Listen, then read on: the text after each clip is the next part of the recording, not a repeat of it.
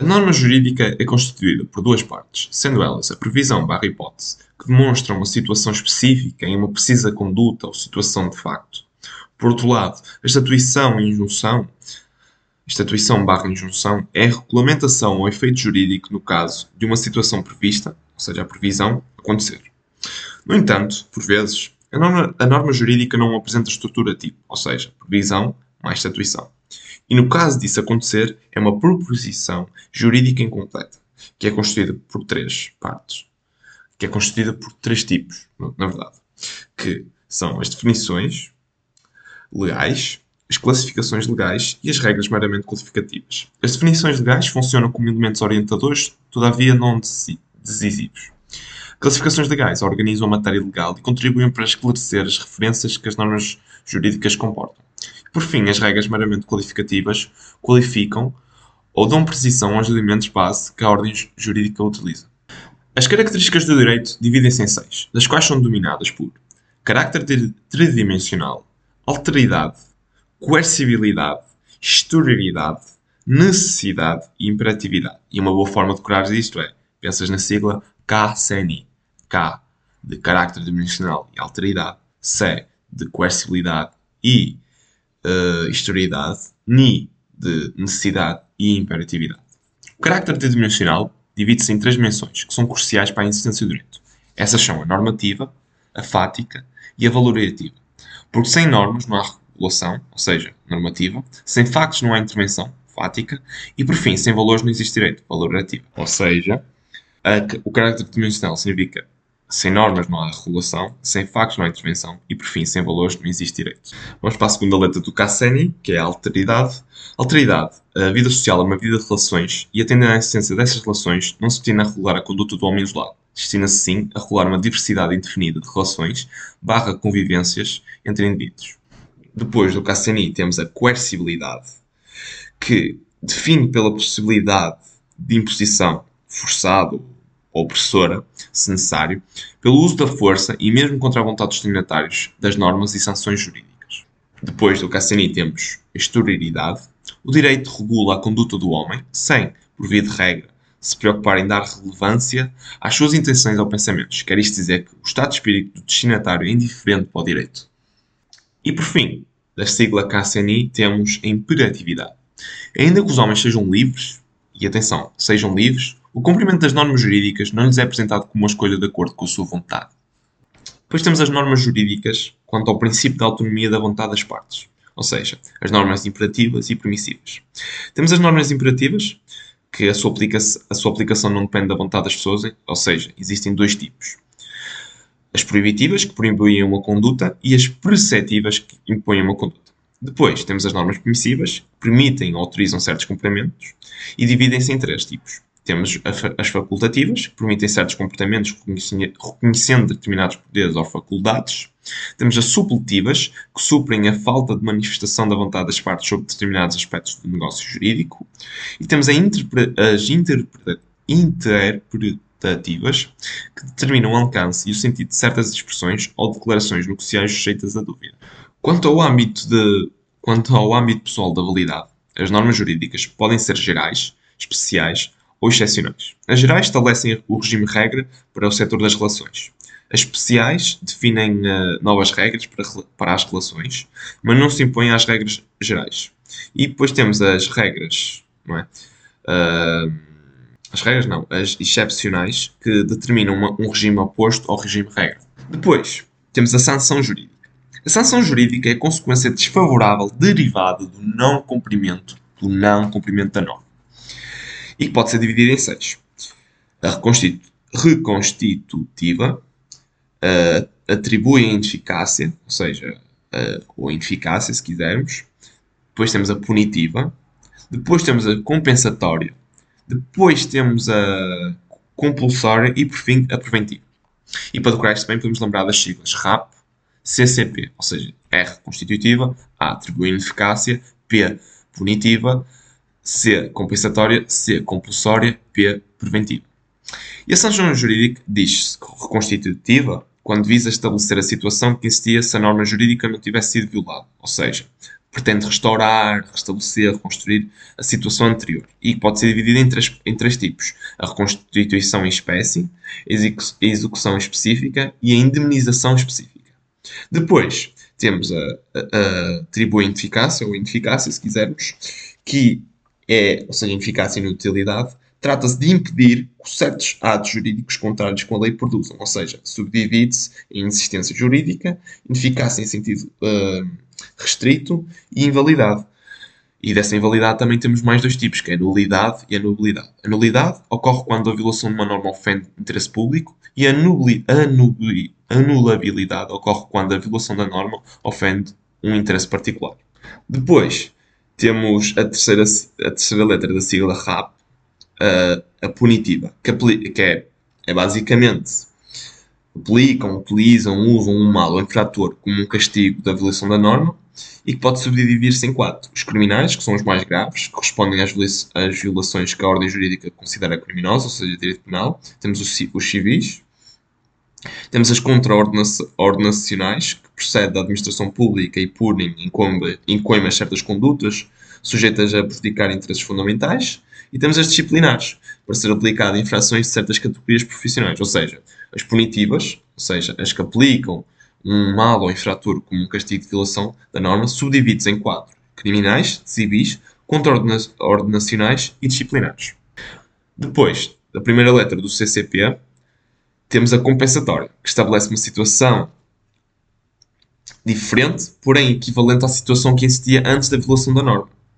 Depois temos a segunda letra do CCP, que é compulsória, que esperam que o infrator adote a conduta devida, ou seja, que a violação não se prolongue nem volte a acontecer.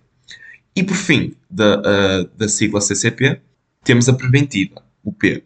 A preventiva, como a palavra diz, tenta prevenir, ou seja, visa afastar futuras violações cujo receio é justificado pela prática de um ato ilícito. Ou seja, não pretendem corrigir ou, ou propriamente punir, mas sim prevenir a prática de uma infração futura. Quanto à plenitude do, do seu sentido, ou seja, quanto à plenitude do seu sentido a norma jurídica, pode ser classificada de duas formas: a autónoma ou a não autónoma. A autónoma expressa um sentido completo, ou seja, tem um conteúdo independente.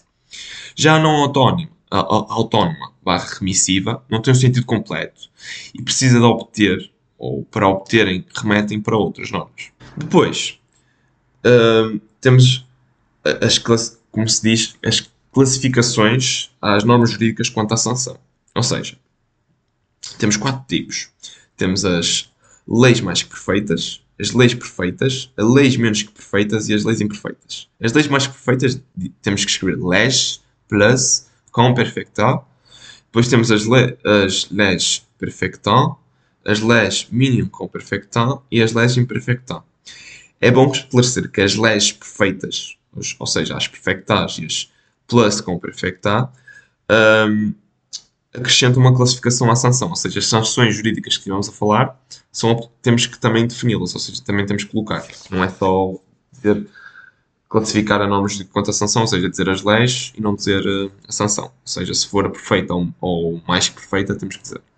A mais perfeita são as normas que determinam a invalidade dos atos uh, que violam, explicam ainda uma pena aos infratores. Por exemplo, o casamento celebrado por quem é casado não está no casamento anterior desenvolvido, o segundo é anulável e o infrator será uh, também punido por um crime de bigamia.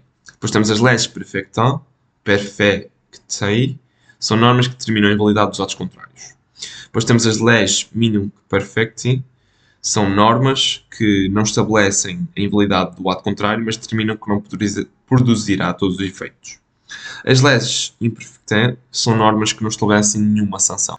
Depois, temos o direito que pode ser objetivo ou subjetivo. Sendo assim, o direito objetivo corresponde a um conjunto complexo de regras abstratas que comandam a conduta dos sujeitos jurídicos e disciplinam os seus conflitos de interesses. Por outro lado, temos o direito subjetivo, que é a faculdade uh, ou poder reconhecido pela ordem jurídica a uma pessoa de exigir ou pretender exigir de, um, de outro um determinado comportamento positivo ou negativo. Depois, temos as ordens, ordens normativas. As ordens normativas dividem-se em quatro. A ordem religiosa, moral, trato social e jurídica. A religiosa são as ordens religiosas, são criadas por um ser superior, pretendem disciplinar a relação do homem com esse ser, denominado por Deus. Ou seja, as normas interindividuais destinam-se simplesmente ao crente. E a sanção pretende-se exclusivamente às igrejas, daí o Estado não poder intervir. Depois temos a ordem moral, diz respeito ao conjunto de preceitos, regras, no caso, para que, existe, uh, para que exista uma boa conduta dos homens em comunidade. As normas intersubjetivas destinam-se à consciência do indivíduo, ou seja, a moral está sempre presente. E a sanção é a reprovação lançada pela própria consciência do indivíduo, sentir-nos mal, por exemplo. Ordem de trato social. Estas normas são, são usos sociais cujo objetivo é tornar a convivência mais agradável. Exemplos: os usos sociais, regras de etiqueta, regras de boa educação, costumes. As normas intersubjetivas são destinadas à interação com os outros para tornar a convivência social mais fácil. E a sanção é o efeito de reprovação pela sociedade perante o indivíduo. E, e por fim, temos a ordem jurídica. Ordem, ordem jurídica visa regular a vida do homem em sociedade para, e resolver os seus conflitos que surgem nas relações sociais. Os seus valores são a justiça e a segurança. O direito pode ser considerado público ou privado. O direito público é composto pelas normas que respeitam o interesse público e asseguram a relação dos interesses próprios da comunidade. Por exemplo, o Joaquim apresentou na Câmara Municipal de Amarante um pedido de licenciamento de obras. Depois, temos, por outro lado, temos o direito privado, que diz respeito uh, às normas que são dirigidas a interesses particulares, isto é, à satisfação de interesses privados do indivíduo. Por exemplo, o Rui fez um testamento instituindo como herdeira a sua funcionária Maria. É ter em atenção que neste tipo de exercício de definir direito privado ou público, temos de definir o que é que são, mas devemos referir também as partes sociedades que provam ser público ou privado. Ou seja, por exemplo, também pode acontecer uh, dizermos que é direito privado porque a, a, Câmara, apesar de ser uma instituição pública, vai realizar um contrato privado com alguém, por exemplo.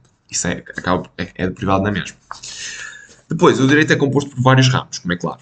O dentro, dentro do direito público temos o constitucional, administrativo, penal, fiscal, financeiro e o processual enquanto que o direito privado é composto apenas pelo direito civil.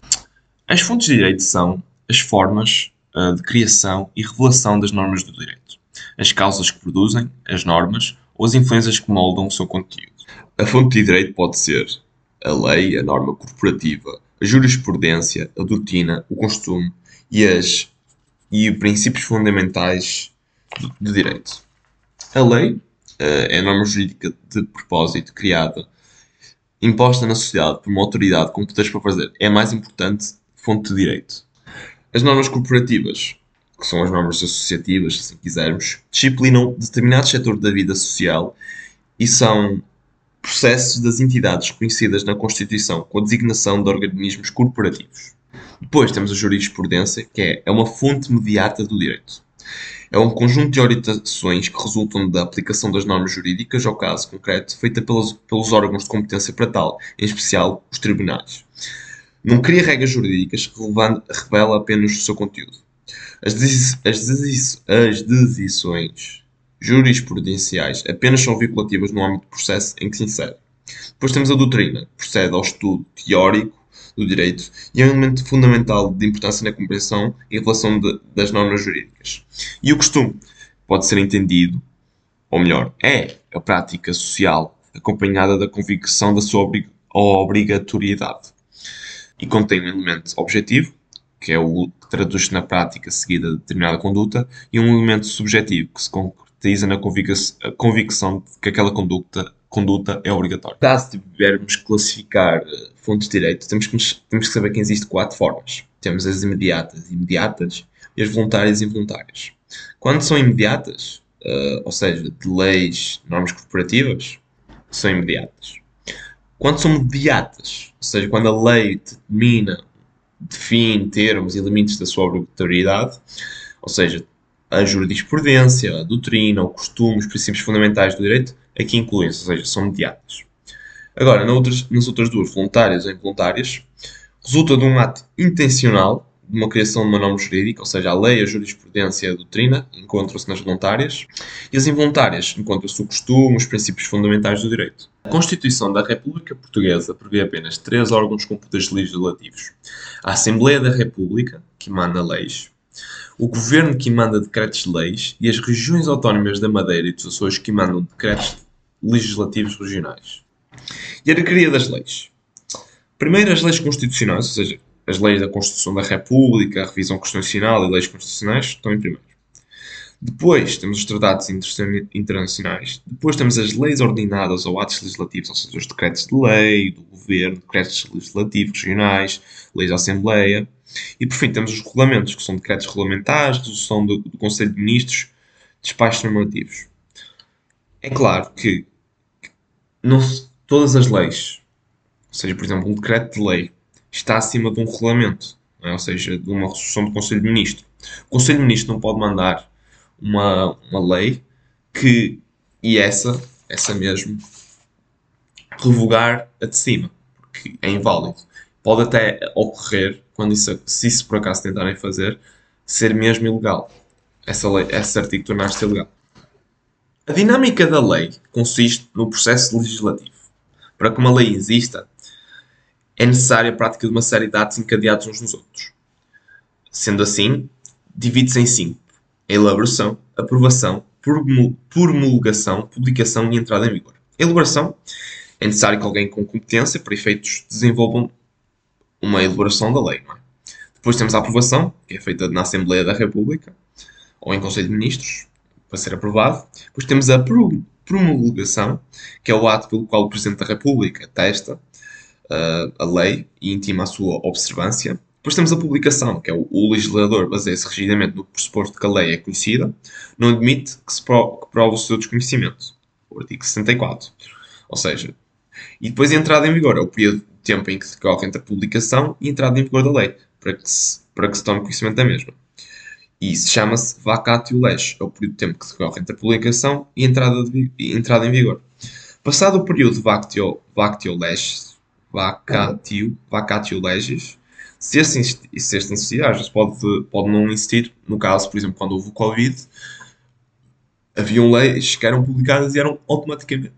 No dia a seguir já nem havia vacatio leis, as pessoas já tinham que saber. Um, mas no caso disso não acontecer, a lei fica, ficará em princípio limitadamente em vigor, ou seja, as pessoas sabem. No entanto, também um, temos a cessação, cessação de vigência da lei. Ou seja, existem duas possibilidades: a caducidade e a revogação. A caducidade, a lei deixa de vigorar quando ocorre o fato que ela própria prevê, um, ou desaparece a realidade que ela regulava. A revogação, que é outra, a lei deixa de vigorar por efeito de uma lei posterior de valor hierárquico igual ao superior. Ou seja, nós só podemos acabar com um decreto-lei, no caso, se tiver no mesmo valor hierárquico ou superior. Nunca pode ser inferior. Outras coisas a ter atenção. A data de publicação é o que diz na frente do decreto-lei. Ou seja, o decreto-lei número, vamos supor, 800, barra setembro, dia, não sei o que é, é a data de publicação. Entrada em vigor diz, por lá, procura. Logo de seguida explica que dia X a dia Y, caso tenha, ocorre o vacatio legis é o período de tempo que decorre entre a publicação e a entrada em vigor. Passado o período de facto a lei, a lei ficará, em princípio, em vigor. Quanto à matéria anterior que estava a falar da revogação, ou seja, uh, da lei deixar de vigorar por efeito de uma lei posterior de valor hierárquico igual ao superior, pode dividir-se em duas partes, ou seja, total ou parcial. Há decretos-lei que revogam outros, mas não no seu total. Pode ser só linhas de, desse decreto de lei. Ou ou pode ser mesmo total, ou seja, revogar tudo o que está lá.